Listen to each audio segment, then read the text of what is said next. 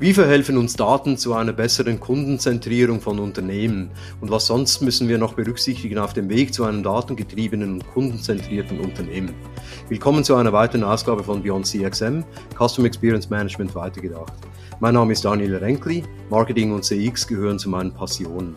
Mit der unter dem Hashtag BeyondCXM zusammen mit Dr. Winfried Felser lancierten Blogparade, der in den sozialen Medien fortgeführten Diskussion und diesem Podcast will ich zusammen mit meinen Gästen das Thema Custom Experience Management breiter beleuchten und weitertragen aus der bestehenden CX-Community hinaus. Zu Gast bei mir ist heute Monika Schulze, Head of Customer and Innovation Management bei der Zürich Versicherung. Herzlich willkommen, Monika. Dankeschön, Daniel. Ich freue mich auf das Gespräch. Monika, du leitest, wie eingangs erwähnt, seit gut zwei Jahren das Kunden- und Innovationsmanagement bei der Zürich Versicherung in Deutschland und bist Mitglied des Executive Committees. Zuvor warst du während knapp sechs Jahren Global CMO und Head of Digital Strategy am Hauptsitz in der Schweiz und hast die ersten Kunden-KPIs für die Zürich bereits 2018 global eingeführt.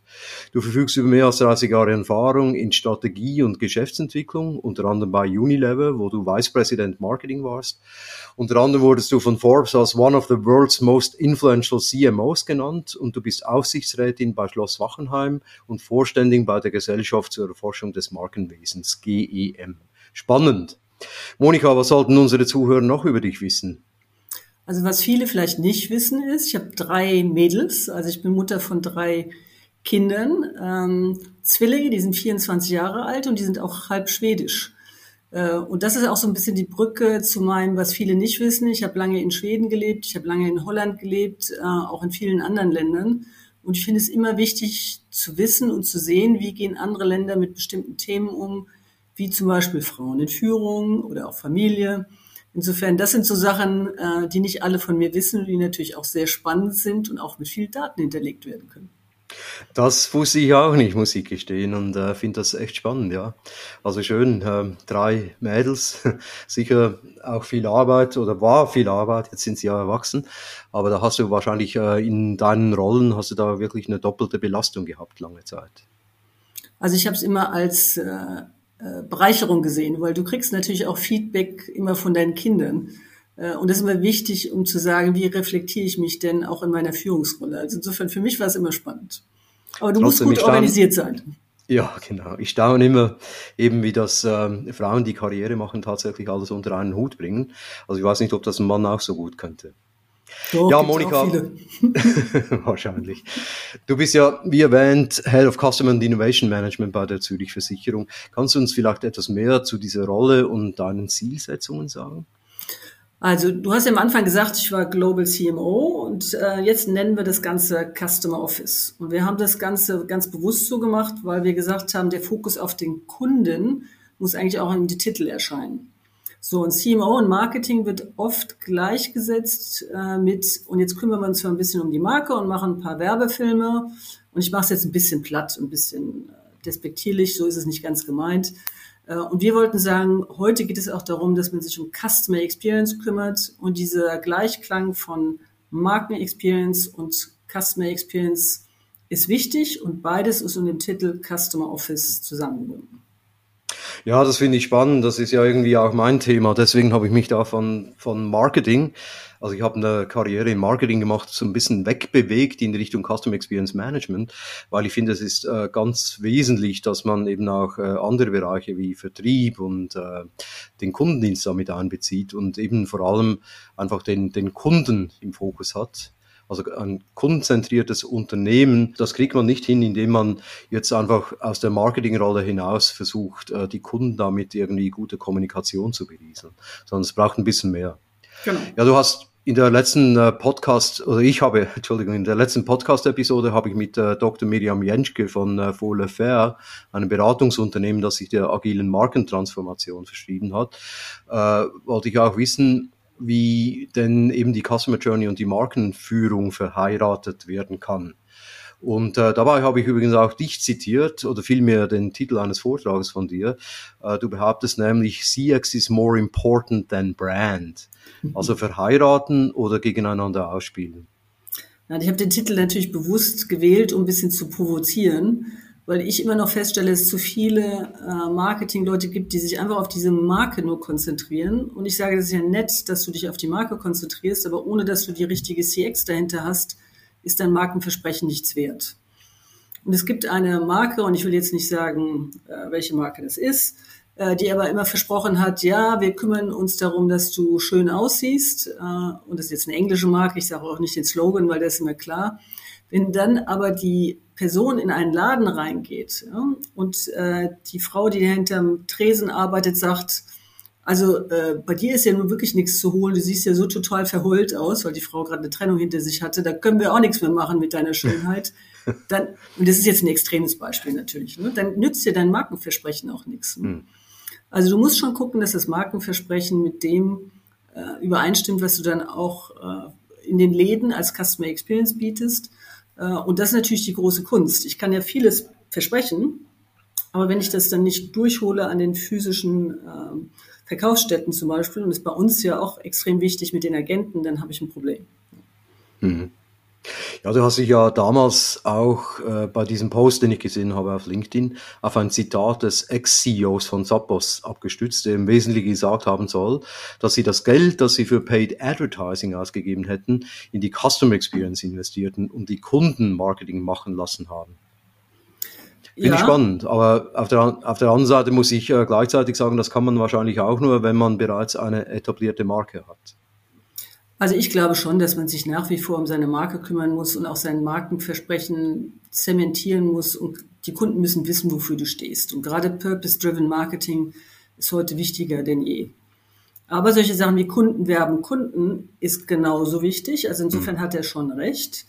Äh, warum muss ich alles in externe Werbung stecken, wenn ich jetzt nicht intern meine Kunden und auch meine Mitarbeiter natürlich nutzen kann, um zu sagen, äh, meine Company ist toll und werbt doch mal für uns. Und wir machen ja auch viele so äh, RNPS-Studien, wo wir natürlich auch äh, den Markt beobachten und fragen, was ist für die Kunden wichtig. Und dann kommt immer wieder raus, wenn andere Kunden eine bestimmte Marke empfehlen, ist das wirklich viel mehr wert, als wenn ich jetzt einfach nur, nur in Anführungsstrichen eine Werbung draußen habe. Also ja, ich muss die Kombination haben.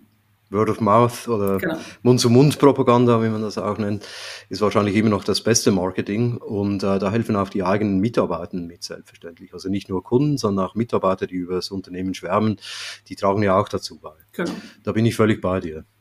Nun zur Kernfrage dieses Podcasts. Wie helfen uns Daten für eine bessere Kundenorientierung? Mit dem Fokus auf Daten haben wir so etwas wie ein gemeinsames Interesse.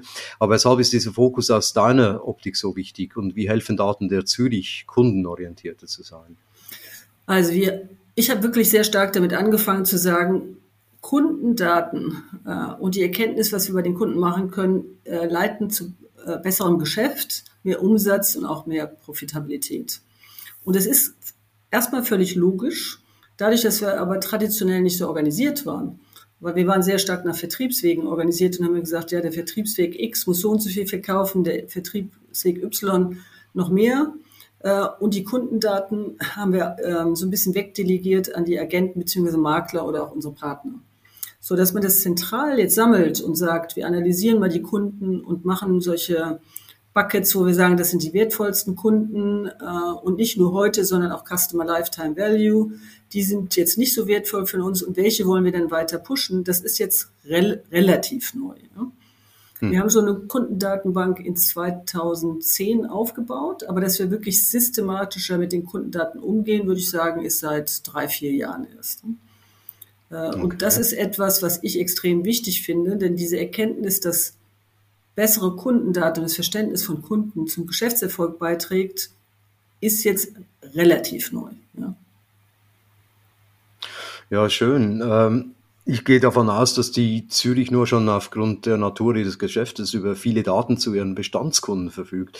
Welche sind oder waren denn zusätzlich von Interesse jetzt bei dieser letzten Übung? Äh, jetzt mal ganz kurz die, dieser, dieser Punkt. Wir haben immer gesagt, die Agenten haben alle Daten was die für Daten haben, das ist wichtig. Und die haben meistens gehabt ähm, Adresse, die wissen, wissen ganz genau, in welchem Fußballverein jemand ist, äh, wie die Familie aufgestellt ist und hatten ja auch viele Informationen, weil sie relativ wenige Kunden hatten. So. Das hat sich natürlich auch komplett geändert, weil wir mittlerweile Agenten hier haben bis zu 5000 Kunden in einem Portfolio und sind wow. auch nicht mehr in der Lage zu sagen, jetzt mache ich das mal so per Bauchgefühl und ich kenne ja jetzt alle um mich rum und weiß, wie die bedient werden müssen. Und jetzt kommt natürlich dieses zentrale Kundendatenbank immer mehr ähm, zu tragen, weil wir sagen können, wir haben jetzt zentral ausgewertet, ähm, wie viele Produkte haben die Kunden. Also bei uns ist es extrem wichtig auch zu sagen, Product Density, ja? also mhm. Anzahl der Produkte, die die Kunden haben. Dann natürlich klar Retention, also wie lange bleiben die Kunden, wie schnell kündigen sie. Äh, wir gucken uns im Moment auch sehr intensiv an Net New Customer, also wie viel kommen jedes Jahr rein, wie viel wandern ab. Ähm, dann solche Sachen habe ich eben schon erwähnt, Customer Lifetime Value. Welche Kunden sind besonders wertvoll, basierend auf den Daten, die wir haben. Und wenn wir an Neukunden rangehen, welches Profil ist eher das, was wir haben wollen, als eins, was wir nicht haben. Jetzt haben wir immer noch das Problem, dass natürlich die zentralen Daten anders strukturiert sind oder eine andere Qualität haben als die, das, was die Vermittler haben. Ja? Jetzt haben wir aber mittlerweile schon so Analysen gefahren und sagen, 70 bis 80 Prozent, in 70 bis 80 Prozent der Fällen ist es gleich. Ja? Und die Leute sind auch happy. Dann können die immer noch so ein bisschen was dranhängen, weil sie halt wissen, der hat noch ein großes Unternehmen, was da dranhängt oder mhm. andere Dinge. Aber insgesamt haben wir jetzt eine, eine Situation aufgebaut, wo wir sagen, wir haben eine zentrale Kundendatenbank, wo alle Informationen drin sind, die für Vermittler auch wertvoll sind. Wir haben ein Dashboard aufgebaut und die können mit dem Dashboard arbeiten und dann sagen, wie gehe ich am besten damit um. Das heißt, bei uns im Unternehmen ist wirklich extrem wichtig zu sagen, zentrale Daten und wie verheirate ich die mit den Daten, die Agenten, Makler, aber auch äh, unsere Partner vor Ort haben, damit wir da keine Silo-Denken haben im Sinne von, oh, das haben die in der Zentrale ausgerechnet, hat aber nichts mit unserem richtigen Leben zu tun. Wie ist es an, äh, die Versicherungsvertreter, geben die ihre Daten denn auch ins System ein? Also ich habe das ja oft erlebt, dass äh, gewisse Vertriebsleute halt die Daten lieber für sich behalten, so quasi äh, ja irgendwo extern erfassen in einem Excel oder was weiß ich. Äh, machen die das und äh, weshalb tun die das? Also die machen es im Moment noch nicht. Das ist jetzt der nächste Schritt, den wir angehen wollen, weil die im Moment natürlich sagen, ähm, ich weiß nicht, was ihr mit den Daten macht. Äh, wenn wir das machen sollen, dann möchten wir auch einen Vorteil davon haben. Und das ist jetzt so ein, so ein Win-Win, den wir aufbauen müssen. Wir arbeiten jetzt mhm. mit, mit großen und auch wichtigen zusammen und sagen, pass mal auf, in dem Fall hat es echt gut funktioniert und euer Vorteil ist, dass ihr besser analysieren könnt und ähm, auch Erfolgswahrscheinlichkeiten erhöhen könnt. Und das müssen wir jetzt sukzessive ausrollen. Aber das Misstrauen gegenüber der Zentrale und Daten einfach abzugehen, ist immer noch hoch. Und du musst einfach mit denen arbeiten und sagen, was habe ich denn davon? Also habt ihr da eigentlich die gleiche Problematik wie viele, viele andere Unternehmen auch. Ja, klar. Aber ich, ich glaube schon, dass äh, wenn die einen äh, Nutzen draus haben, also beispielsweise ich weiß nicht, inwiefern ihr äh, KI nutzt, aber wenn ihr jetzt beispielsweise mit digitalen Zwillingen da versucht, äh, gleichartige Kunden zu finden, die halt eben einen sehr hohen Customer Lifetime Value ausweisen und somit Prioritäten setzen könnt für den Vertrieb, bin ich sicher, dass ihr auch bereit sind, dann entsprechend die Daten zu pflegen. Ja, also wo wir natürlich KI-basierte Modelle schon nutzen, ist solche Sachen wie Cross-Selling-Quoten, also Product Density mhm. nach oben bringen. Mhm. Ähm, Storno-Modelle gucken wir uns natürlich an und Customer Lifetime äh, Value-Modelle auch. Äh, weil es geht jetzt darum, erstmal die Vergangenheit zu analysieren und dann zu sagen, welche Muster kann ich denn entwickeln, damit ich die Vorhersagen für die Zukunft treffen kann. Und das ist natürlich KI-basiertes Modell erfolgreicher, als wenn du das nur auf äh, zum Beispiel die Gegenwart, Gegenwart beziehst, ist ja klar. Ne? Ja, klar. Ja, wie, wie geht ihr denn bei Zürich im Bereich der Data Analytics konkret um? Also wie habt ihr jetzt die Daten hier äh, gesammelt, angereichert, äh, aufbereitet ist für den Vertrieb? Also was wir gemacht haben, wir also der, der sogenannte Customer Cube ist Teil von dem gesamten Datencube, den es bei der Zürich äh, Versicherung gibt. Da sind auch die ganzen Underwriting, Pricing und sonstige Daten drin. Der Customer Cube ist jetzt ein Cube, der da gesondert mit ähm, aufgebaut wurde.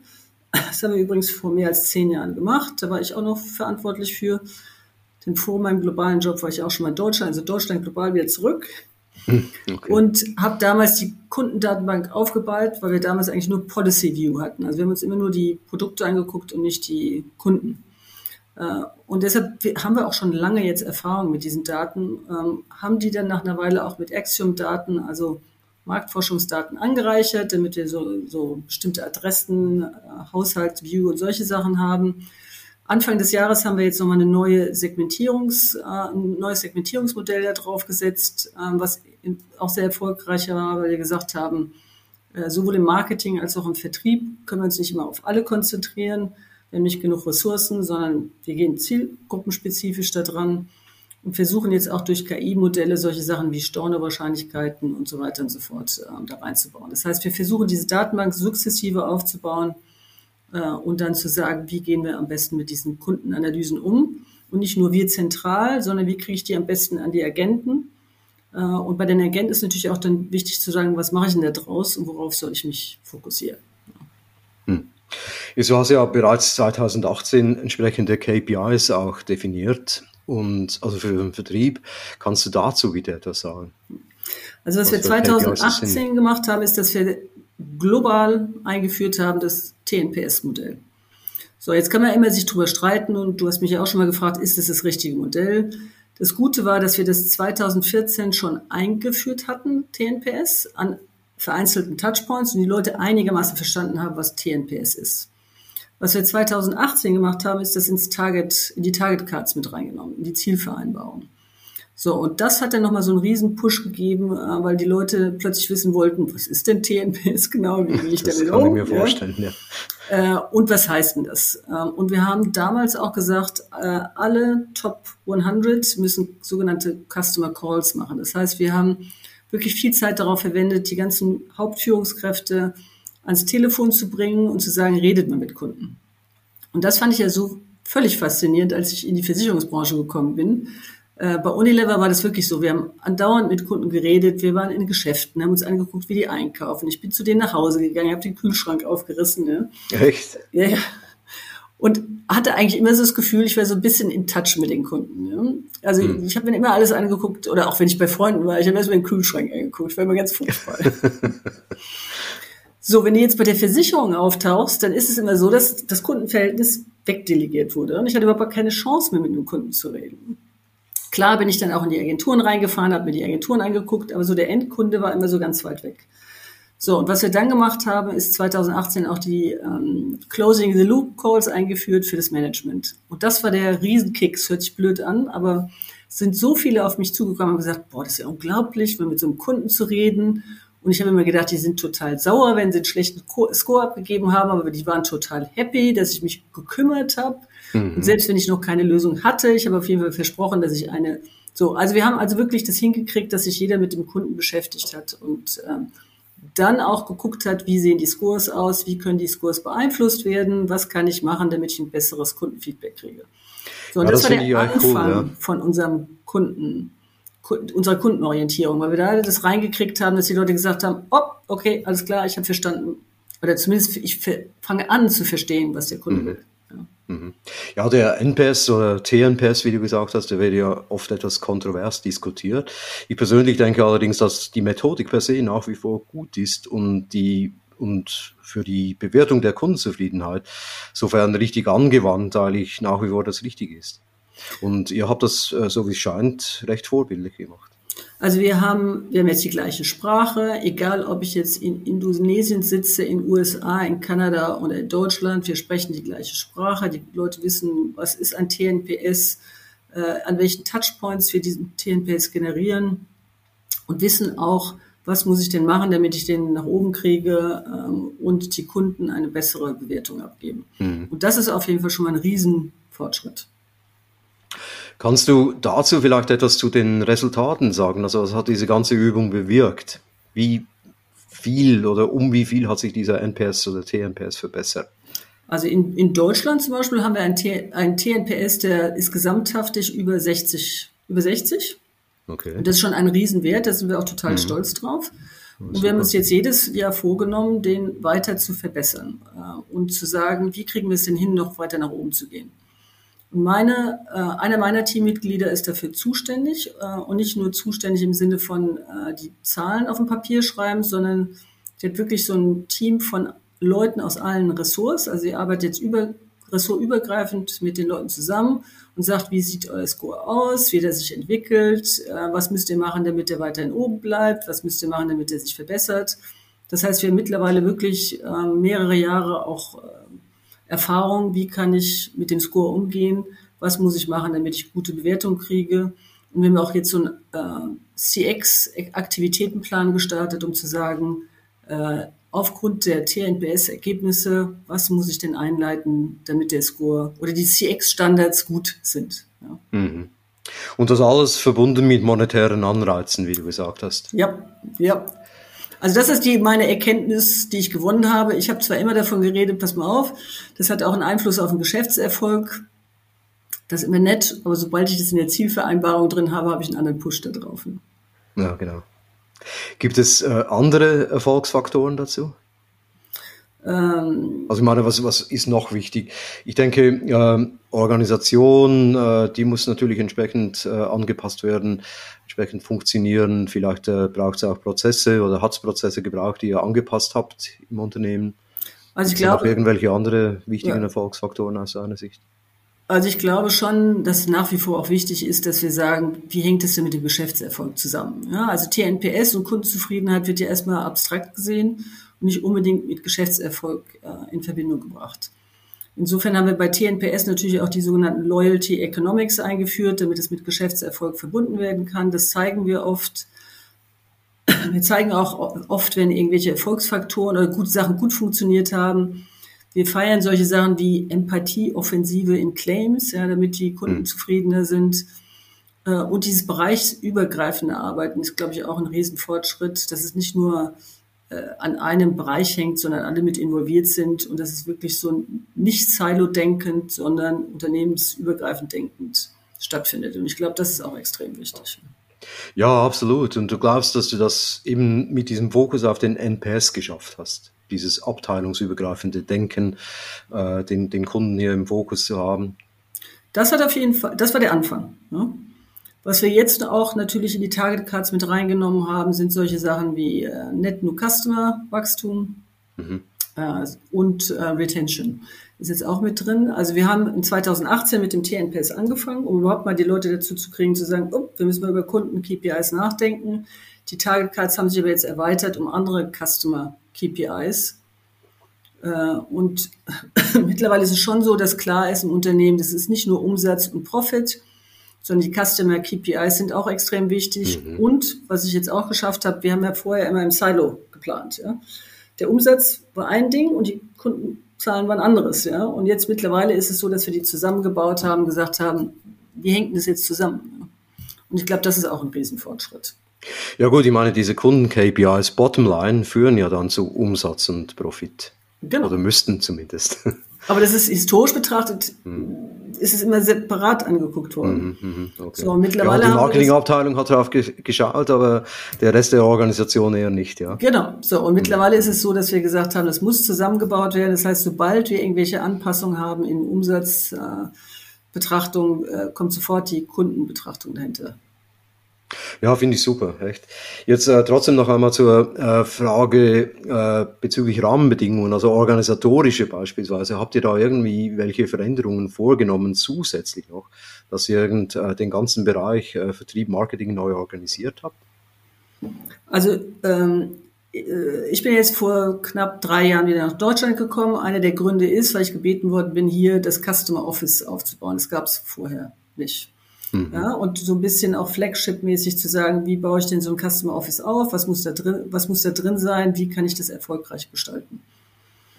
Und das ist natürlich auch immer dann erfolgreich, wenn du den CEO hinter dir hast. Also ich glaube, es ist mhm. elementar wichtig, dass der CEO sagt, ja, ich möchte das gerne, äh, sowohl der globale als auch der lokale und dass da so ein bisschen Push reinkommt. Und ich glaube, dass das auch einer der Gründe war, warum alle gesagt haben, ja, okay, so wollen wir das jetzt haben. Das hilft auf jeden Fall. Ja, äh, gibt es zusätzlich noch irgendwelche Rahmenbedingungen, die man schaffen müsste? Also was beispielsweise in Bezug auf die Unternehmenskultur, habt ihr da irgendwie auch dran arbeiten müssen? Oder kam das dann automatisch eben mit dieser neuen Zielsetzung? Oder, oder vielleicht erst noch äh, die Frage, was in diesem Customer Office dann zusammengefasst wurde. Also eben Vertrieb, Marketing, ist das eine Einheit jetzt? Nee, Vertrieb, also wir haben ja mehrere Vertriebsgruppen, so to speak. Mhm. Also wir haben einmal Agenten, Makler, dann haben wir auch die ganzen Partnerschaften wie Deutsche Bank und wir haben ja auch Mediamarkt Saturn zum Beispiel als großen mhm. Kunden. Und da brauchen wir schon auch fokussierte Vertriebsleute drauf. Ja. Was bei mir zusammengefasst ist, das ganze Customer Experience äh, und CX ähm, und auch, ich, ich bin auch zuständig für Marke. Ja. Also insofern mhm. löst sich das dann schon auf. Ich glaube, beides ist wichtig. Äh, aber ich, ich baue beides zusammen und sage CX und BX, so to speak, ist, gehört zusammen. Ja.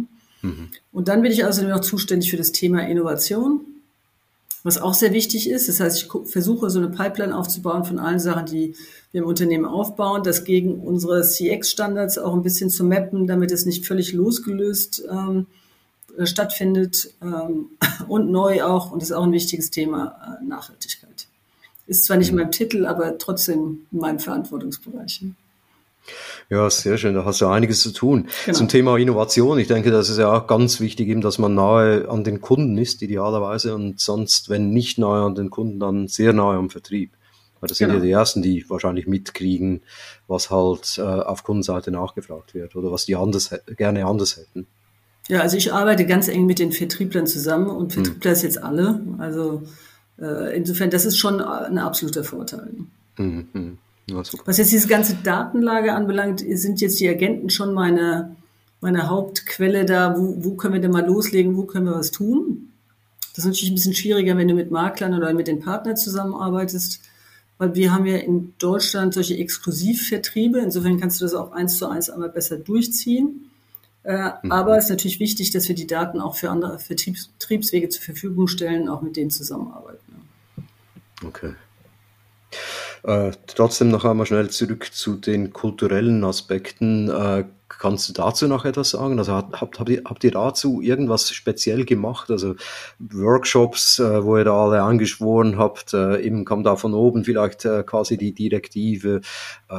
Lebt, wie lebt man das bei der Zürich jetzt? Also ich, ich gestehe, am Anfang, also 2018, als ich das eingeführt global, äh, war ich sehr stark auf den Kunden fokussiert und habe so ein bisschen den Mitarbeiter nicht ganz im Blick gehabt. Äh, ich war dann auf einer größeren Konferenz äh, von dem Anbieter von TNPS und da war das Riesenthema, wie kriege ich denn die ganzen Mitarbeiter auch an Bord? Und mhm. da ist mir zum ersten Mal aufgegangen, ui, ich glaube, da musst du auch mal ein äh, Programm drumherum gestalten, denn einfach nur zu sagen, ich will den Kunden erreichen, funktioniert natürlich nicht ohne die Mitarbeiter. Und dann haben wir auch ein bisschen mehr angefangen zu sagen, wie können wir dann jetzt Workshops für die Mitarbeiter aufbauen? Wie kriegen wir das hin, dass wir wirklich ressortübergreifend uns die Sachen angucken? Entschuldigung. Und wie kriegen wir das ähm, gemanagt, dass auch die Mitarbeiter so das Gefühl haben, das ist wichtig was ich da mache. Ja? Beziehungsweise auch sagen, was brauche ich denn, damit ich gut bin? Ja, weil die Leute im Callcenter zum Beispiel haben ein gutes Gefühl dafür. Mhm. Aber zum Teil hatten sie nicht die Tools oder die, die Systeme, die sie brauchten, um das alles zusammenzubauen. Und von denen haben wir dann wirklich auch nochmal viel Input gekriegt. Und wie bist du da konkret vorgegangen, um die ganze Belegschaft darauf einzuschwören? Also global kannst du natürlich nur sagen, baut bitte die Mitarbeiter ein. Hier in Deutschland ist es so, dass ich hier eine Frau habe, die für das TNPS-Programm zuständig ist und die hat dann diese ganzen Workshops auch abgehalten. Hm. Okay, super. Ja, und da machen wir regel, also das haben wir auch nicht nur 2018 oder 2019 gemacht, sondern wir machen regelmäßige Workshops mit allen, wo wir auch zum Beispiel uns angucken, was ist in 2022 gut gelaufen, wie stellen wir unseren Plan für 23 auf, wer kann was tun, wie sieht es aus. Also wir sind da schon sehr viel im Detail drin. Wunderbar, danke Monika. Jetzt habe ich noch eine ganz andere Frage und zwar zum Thema Marketingautomation und auch zum Thema Neukundengewinnung. Wie nutzt ihr bei der Zürich Marketingautomation für eben Bestandskunden und Neukundengewinnung? Also ich würde mal behaupten wollen, dass wir im Moment uns noch fokussieren auf Bestandskunden. Weil Marketing Automation kannst du natürlich dann nur erfolgreich machen, wenn du die UWGs hast. Mhm. Also du brauchst natürlich die Einverständniserklärung der Kunden um die anzuschreiben. So, die Einverständniserklärung der Kunden haben wir zentral, nicht im größeren Stil. Und ich glaube, das ist das, was auch einer der Schwerpunkte sein muss. Denn natürlich mache ich Marketing Automation und wir haben auch das Salesforce Tool, ist ja klar. Aber es ist natürlich wichtig zu sagen, wie gehe ich jetzt am besten damit um und wie kann ich das skalieren? Äh, und da würde ich sagen, können wir noch besser sein. Und das ist auch die Antwort auf die Frage, was ist mit Neukunden? Neukunden hast du kein UWG, kannst du auch erstmal nicht mhm. ansprechen. Da musst du es wirklich so machen, dass du sagst, ich mache Werbung, komme an die Leute ran über Werbepakete und muss dann gucken, dass ich die Einverständniserklärung kriege, falls sie bei uns kaufen und die dann äh, systematisch bearbeiten. Mhm. Ja, das wäre auch meine nächste Frage gewesen. Ich meine, Neukundengewinnung ist ja nicht mehr ganz so einfach jetzt ähm, in einer Welt ohne Cookies. Genau. Ähm, abgesehen davon eben, dass du das Einverständnis brauchst, um, um da irgendwie dann wirklich äh, auf, auf, aufgrund des Konsens da auch äh, näher ranzugehen. Ja. Aber gut, ja, also ich sehe schon, da habt ihr die gleiche Problematik wie viele andere Unternehmen auch. Ja, ja, also das ist ein Riesenthema natürlich. Mhm. Äh, aber du musst diese, du kannst die rechtlichen Hürden, kannst, musst du erstmal beseitigen, sonst hast du ein echtes Problem. Ja, ja genau. Nutzt ihr Marketing-Automation jetzt in Bezug auf die Bestandskunden auch für die Kundenbindung? Ja, absolut. Also äh, wenn ich jetzt schon mal die Kundenadressen habe, dann ist es so, dass ich auch für Kundenbindung benutze und auch solche Sachen wie Kundenwerben, Kundenprogramme, solche mhm. Sachen. Ja. Sehr schön. Setzt ihr bei der Marketing-Automation eher auf Best-of-Breed-Lösungen oder auf eine integrierte Plattform? Du hast eine genannt vorhin schon. Aber ich meine, gibt es auch noch äh, irgendwie punktuell äh, bestimmte Lösungen, die ihr zusätzlich nutzt? Also im Moment sind wir natürlich noch nicht bei Best of Breed. Äh, also insofern, wir haben jetzt im Moment eine Lösung, die wir jetzt versuchen wollen, ein bisschen besser zu nutzen, ehrlich gesagt. Äh, ich generiere gerade also Best Practice Examples, damit ich auch äh, sagen kann, hier, das lohnt sich richtig, da was zu tun. Aber da sind wir auch noch am Anfang, würde ich mal sagen. Bin ich da schon, wo ich gerne wäre? Nein. Ja.